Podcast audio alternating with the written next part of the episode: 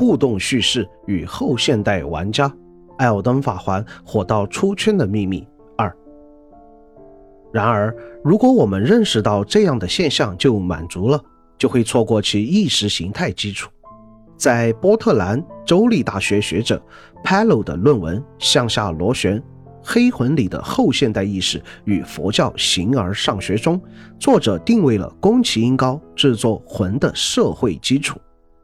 即经历了战败、激进左翼革命失败、两次社会意识形态内爆的后现代日本，通过爱国主义、军国主义、民族主义与左翼信条尝试征服旧世的种种努力失败后，日本社会在七十年代彻底进入了后现代语境。后现代思想的核心是多元价值观念与叙事话语对现代性大一统理性的反叛，那个单一。统治性的社会机制或规范失去了权威效用，而被无数小规范取而代之。法国后现代哲学家利奥塔在《后现代状况》中率先提出了宏大叙事的凋零概念。在后现代语境下，现代国家用以统帅民众、凝聚信念的意识形态逐渐破绽百出，大叙事不再占据主导地位。就《黑暗之魂》系列来说，游魂化的活尸体现的正是这种后现代心态，大叙事熄灭了，寻求变革与行动的理想幻灭了，留下的只有空虚、绝望与麻木。在魂后现代的创作背景基础上，《艾尔登法环》等新作的玩家群体更鲜明地体现了后现代的御宅族心态与消费理念。在东浩纪的动物化的后现代中，他将传统大叙事的接受模型与后现代御宅族的数据库接受模型进行了对比。在传统模型中，阅读者对宏大叙事仍然保持着较高的期望，如动画《机动战士高达》对宇宙世纪年表的严谨设定与机器人机械构造的写实追求，都体现出虚构世界的可信度的追求。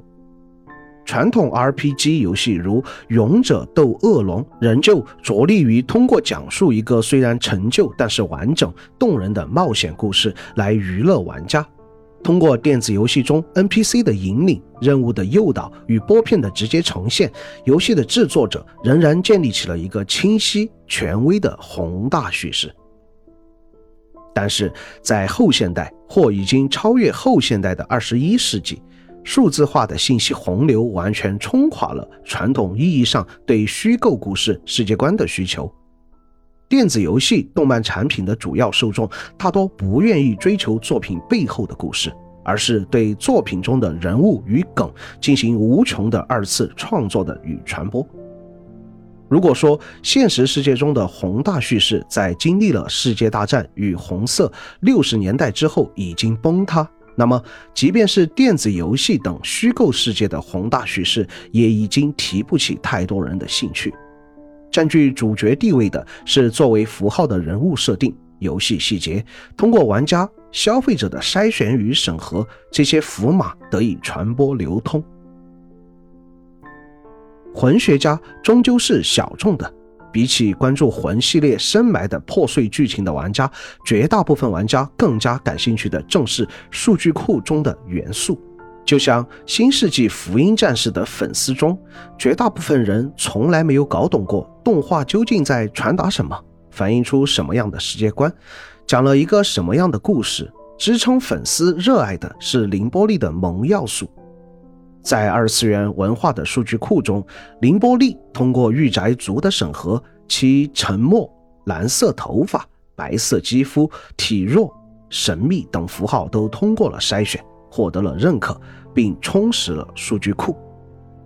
如果将日本番剧视作文化工业，那么每年出现的新番中，大部分质量平平的作品，无非是将数据库中的符码排列组合，将诸如女仆。巨乳、娘化、呆毛、动物拟人等符合御宅族心态的萌要素融入动画作品。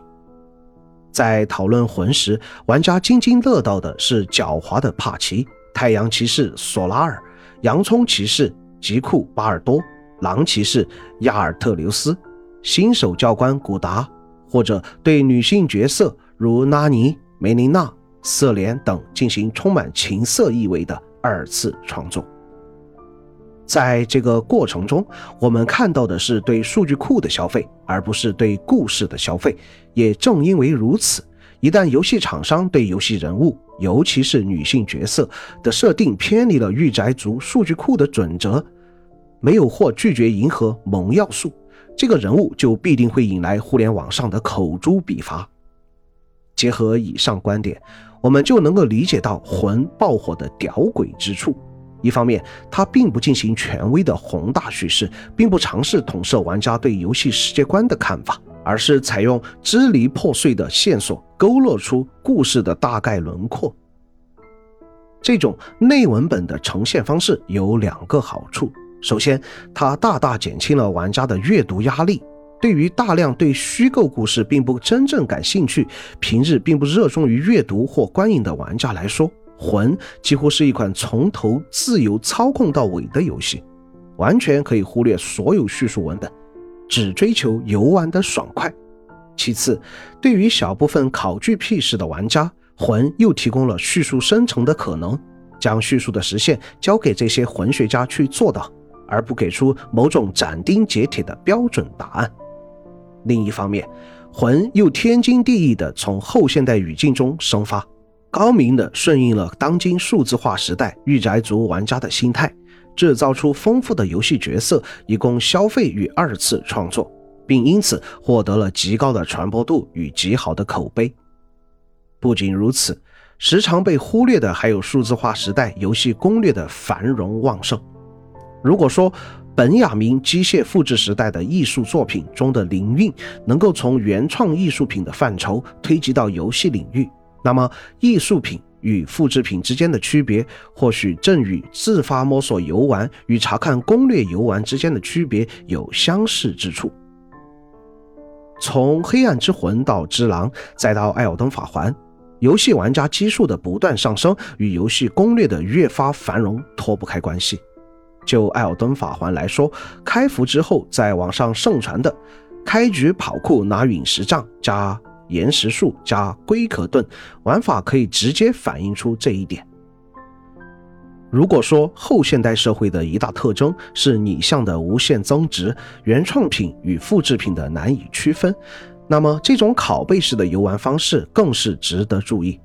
艾尔登法环每次遇到版本更新，便会迅速产生强力 build 的玩法攻略，从武器的选用、战徽的选取，乃至护符等装备事无巨细的搭配。都会为大量准备好抄作业的普通玩家做好服务。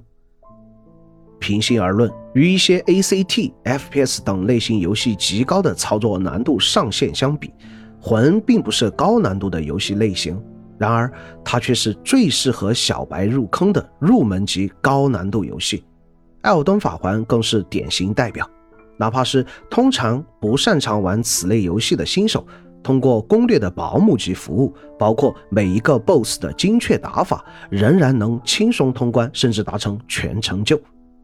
魂很成功，在二二年见证了《艾尔登法环》的销量与口碑之后，这个观点已不容置疑。对游戏的叙事特征以及它与后现代玩家群体的契合的分析，恰能说明一部分魂成功的原因。